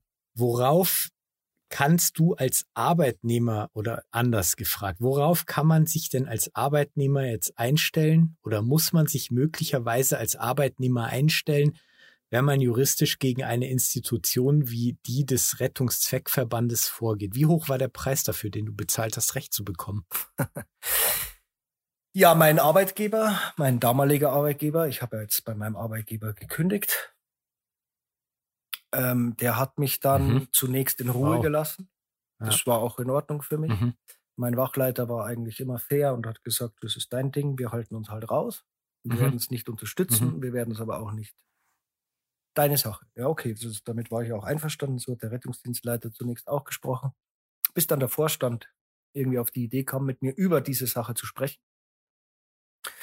Der hat mich dann mhm. eingeladen zu einem Gespräch und mir dann gesagt, das hätte ich nicht tun dürfen. Ich hätte geklagt und das geht nicht, weil die 2C-Delegation ist ja auf mich zwar ausgestellt, aber nur deshalb, weil ich bei dieser Organisation arbeite und somit klage ich als ein Teil von ihnen und das darf ich nicht. Was natürlich totaler Schmarrn mhm. ist, weil der Bescheid vom Rettungszweckverband, mir die 2C-Delegation zu entziehen, kam auf meinen Namen mit meiner Adresse ohne den Bezug zum Arbeitgeber. Das wäre dasselbe, ja. wie wenn ich ein Parkticket kriege, dann muss ich meinen Arbeitgeber fragen, ob ich dagegen rechtlich vorgehe. Also nein, muss ich natürlich nicht. Daraufhin hat der Arbeitgeber mhm. mir zwei Abmahnungen gegeben und mich mit sofortiger Wirkung von meiner Heimatstadt nach Regensburg versetzt, ohne der Gewährung von mhm. Fahrkosten, mhm. ohne der Gewährung von Übernachtungskosten, ohne der Gewährung von Mehraufwand, ohne alles. Ich soll das einfach so machen, bis die Hauptsache vorbei ist oder mhm wie auch immer. Dieser Umsetzung nach Regensburg habe ich temporär für einige Zeit zugestimmt, weil es für mich gut war, Landshut erstmal zu verlassen nach diesem ganzen Gerede. War ja schon brutal dann. Mhm. Aber ich habe dieser Umsetzung temporär zugestimmt. Jetzt war ich bis zuletzt in Regensburg, habe nichts bekommen, habe mir zeitweise einen Camper geliehen, um da auf dem Parkplatz zu pennen, wegen den Spritpreisen, weil die so hoch waren. Mhm. Da wurde mir dann untersagt, auf dem Parkplatz zu stehen und die Wachräume nach Dienst zu betreten, weil das wäre dann Vorteilsnahme. Also lauter solche Geschichten. Also mhm. daraufhin, darauf muss man sich leider einstellen. Zumindest bei dem Arbeitgeber, wo ich war, dass man hart bestraft mhm. wird für das, dass man seinen Weg bestreitet und innovativ denkt und sein Recht einfordert. Das ist leider so mhm. gewesen. Das Boah. kann man auch so sagen, so war's. Deswegen habe ich mich auch entschieden, den Verein dann zu verlassen, weil ich bin dann eher auf der Suche nach einem Arbeitgeber, der sagt, ja, wir finden das in Ordnung und wir unterstützen diese, diesen Fortschritt eigentlich, diesen Fortschritt. Und äh, ich hm. bin jetzt nicht der, der auf der Stelle steht. Auch selber nicht. Ich mache mhm. sämtliche Vorbildungen eigeninitiativ, weil mein Arbeitgeber hat mir auch keine Vorbildungen bezahlt, bis auf eine in fünf Jahren jetzt fast. Mhm.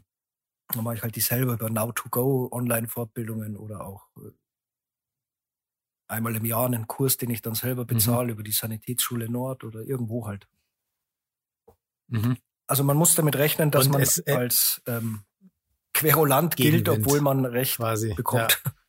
ja. sehr schade. Also ich habe jetzt auch den Eindruck bekommen, dass äh, der Rettungszweckverband dann versucht, Druck auf den Arbeitgeber aufzubauen über verschiedene Wege und dann halt eben so zu, so nach dem Motto, ja, das fällt ja dann auch auf ihren Arbeitgeber zurück. Also ja. sie müssen ja, sie können ja jetzt das schon so machen, wie sie meinen, aber das fällt dann auch auf ihren Arbeitgeber zurück. Ja. Ganz schwierig. Also damit entsteht ja dann noch mehr Druck das auf den Notfallsanitäter, der da jetzt versucht, einfach sein Recht zu haben. Das ist mutmaßlich auch so. Also ich kann es nur mutmaßen, aber ich glaube auch, dass die Organisation letztlich massiv unter Druck gesetzt wurde durch den Landrat oder durch den Rettungszweckverband. Mhm. Weil da hängen ja auch die ganzen Ausschreibungen dran und Vergaben der Rettungsstellplätze mhm. und so weiter. Ja. Ich, ich, ich glaube auch, ich will denen auch gar keinen großen Vorwurf machen. Ja. Und ja, da war ich dann so, glaube ich, schon als rotes Tuch. Oder man hat ja dann auch sämtliche Protokolle von mir gelesen, gegengelesen und versucht, mich da weiterhin zu transalieren. Äh, immer wurde mhm. gesagt, die hätte der ELRD geschickt, die Protokolle. Ich kann in einem E-Mail-Verlauf, könnte ich nachweisen, dass das eben nicht der Fall ist, sondern der Rettungsdienstleiter hat die Protokolle dem mhm. ELRD geschickt mit der Bitte um rechtliche Einschätzung, wo ich mir die Frage stelle, wie ein Arzt eine rechtliche Einschätzung abgeben kann. Ich glaube, Recht ist immer noch Sache der Juristen. gar nicht. Und der Arzt kann ja, halt genau. halt eine fachliche Einschätzung dazu geben. Äh, ja. Also das, da passieren dann schon Dinge. Das hat mich schon, also das ist mir eigentlich, das ist schon schädlich gewesen für mich eigentlich, weil das die Fahrerei. Also der Gegenwind ist dann schon ganz schön groß naja, gewesen. aber ich bin also geworden natürlich und das so. bereue ich eigentlich jetzt schon wieder, dass ich es erzählt habe, weil das wahrscheinlich nicht die meisten dazu ermutigt, nach diesem VGH-Beschluss zu arbeiten und sich gegen irgendwas zu stellen. Also man hält es schon aus. Ich hab's, ich halte es auch aus. Ich halte es nach wie vor aus. Ja. Mir geht's nicht schlecht, mir geht's gut. Es ja. gab Phasen, da ging es mir furchtbar schlecht und es gibt auch heute noch Phasen, wo es mir ja. furchtbar schlecht geht, weil ich mir denke, wie kann das denn alles sein? Aber ich bin dann scheinbar so eine Kämpfernatur, dass ich das jetzt durchziehe. Ich könnte, ich würde es gar nicht übers Herz bringen, aufzuhören. Weil dieser VGH-Beschluss. Mir fällt da ja, ja, nicht. Ja. Dieser VGH-Beschluss ist ja schon so irgendwie mein Baby irgendwie. Also mit äh, Zusammenwirkung des Professors. Ohne den hätte ich das natürlich niemals ja, schaffen können. Ja. Aber das ist schon so, da bin ich schon auch stolz drauf, irgendwie, ehrlich gesagt. Mir, mir fällt da auch der Kommentar eines, ähm, da, da gab es irgendwie eine Diskussion im Internet, ich glaube auch auf der DBRD-Seite, da hat dann irgendeiner kommentiert, also größten Respekt, der Mann hat Eier aus Stahl. ja, ich weiß. Hashtag Eier aus Stahl. cool, habe ich gar nicht gesehen, aber ja. Ja, aber so schlimm ist es nicht. Also, also man hält es schon aus. Ich meine, wenn man äh, die richtigen wenn man richtig argumentiert und den richtigen Rechtsberater ja. an seiner Seite hat, was soll denn groß passieren? Weil ich meine, wir leben in einem Rechtsstaat. Es werden jetzt kaum schwarze Busse vor meiner Tür stehen und mir auflauern. Ja? Das glaube ich halt auch nicht. Mm. ich meine, man kann die Leute einschüchtern, man kann die Notfallsanitäter einschüchtern und ihnen sagen, sie dürfen das nicht und jenes nicht.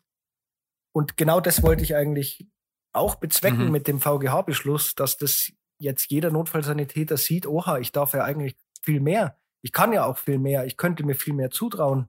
Ich darf einen Zugang legen. Ich mhm. darf Glucose geben nach Leitlinie. Das gibt ja der Gesetzgeber mhm. her. Und das wäre halt ja. schön, wenn das mehrere einfach machen und nicht nichts machen, bis der Notarzt kommt zum Beispiel. Da gibt's ja auch viele, die einfach gar, die machen gar nichts. Und das ist eigentlich nicht rechtens auch. Also das sollte eigentlich jetzt langsam mhm. besser werden. Es ist nur schade, dass dieser VGH-Beschluss noch nicht so publik gemacht wurde und auch die ELRDs ja. oder Staatsministerium des ja, Inneren ja. haben sich zu diesem Beschluss nicht einmal geäußert. Da spricht ja der Professor Fricke eigentlich von Rechtsverweigerung in mhm. einem Zeitungsartikel. Und naja, wir arbeiten ja auch weiterhin dran und sind ja auch im Kontakt mit dem Staatsminister des Inneren, Joachim Herrmann und noch anderen. Also es geht weiter. Wir, wir hören nicht auf. Und ich glaube, wir im Endeffekt werden wir auch was bewirken, glaube ich schon. Ich finde, dass das jetzt ein großartiges Schlusswort ja. ist. Ich meine, wir, ich, wenn ich jetzt hier ja. auf meine, wenn ich jetzt hier auf meine Uhr gucke, da wird mir ja Angst und Bange. Eine Stunde dreißig läuft das Ding hier jetzt schon, ja. um Gottes Willen. Eine Stunde ähm, wollten ja, super. wir. Also ich. ich freue mich, dass es geklappt hat, dass das jetzt echt hier irgendwie zustande gekommen ist und wir deine äh, Geschichte erfahren durften, wie das alles gelaufen ist und wie letztendlich du dann hier ähm, ja doch irgendwie zum Helden geworden bist. Oh, also, danke, das ist Ich finde das maximal beeindruckend, wie das hier jetzt gelaufen ist und was du auch mit diesem äh, Verfahren und dass du dich jetzt hier ja letztendlich auch geopfert hast, also mit deiner mit deinem ganzen ja, dein Blutdruck, der mit Sicherheit auch so ein bisschen gestiegen ist. Ähm, ah, oft, und ja. auch die Angst, die hier ausgehalten werden musste, wie du das hier alles gemacht hast, finde ich sehr beeindruckend. Und ja, ich kann jetzt echt stellvertretend für alle Notfallsanitäter mindestens in Bayern sagen, ja, danke. Ja, ich danke. Danke, dass es so gelaufen ist. ja, es ist alles halb so wild, habe ich gern gemacht. Geile Sache. Aber auch euch äh, vielen Dank, auch hier Karina äh, für deinen Durst Reichweite, für die Möglichkeit, dass man das mal publik macht, weil ich glaube, dass das wichtig ist und viele einfach nicht wissen oder falsch beraten sind, nicht richtig aufgeklärt sind. Vielen Dank. Mhm. Wir könnten auch, ich habe Professor Fricke gefragt, der würde auch an so einem Podcast teilnehmen. Wir können da gerne einen zweiten Teil machen, wo dann auch der Professor Fricke die Rechtsfragen erklären würde. Also er wäre bereit dazu. Müsste man nur einen Termin finden. Das wäre natürlich ja. super. Ich meine, das ist ein spannendes Thema und das könnte man wahrscheinlich noch stundenlang Ich hätte noch so viel zu erzählen. Ja, ja. Von daher, Unglaublich. Ja, das glaube ich. Von daher ist das okay. eine super Idee. Vielen, vielen Dank dafür, dass du uns mitgenommen hast und das alles mit uns teilst und aufklärst. Unbedingt, meine Herzenssache. Und äh, ihr Lieben da draußen, also natürlich seid ihr auch wieder aufgerufen, über uns über unsere Social Media Kon äh, Kanäle zu kontaktieren und schreibt uns, was ihr davon denkt. Wie, was ähm, sagt ihr zu der Situation in Bayern und überhaupt zu der momentanen juristischen Lage? Seid ihr sicher in dem, was ihr da tut oder nicht? Habt ihr so ein bisschen Angst? Wie seht ihr das Ganze? Also wir freuen uns über jede Zuschrift über jede Meinung. Ja, ich auch. Ich bin gespannt. Gerne auch, was ihr vom Podcast haltet, wo ihr Verbesserungspotenzial seht. Ey, schreibt uns, ballert uns zu mit eurer Meinung. Ja, her damit. Jederzeit gerne. Ich freue mich auf jeden Fall, dass ihr auch beim nächsten Mal wieder dabei seid. Ja, und kann nur sagen, schön, dass ihr da wart. Bis bald. Bis bald, ihr Lieben.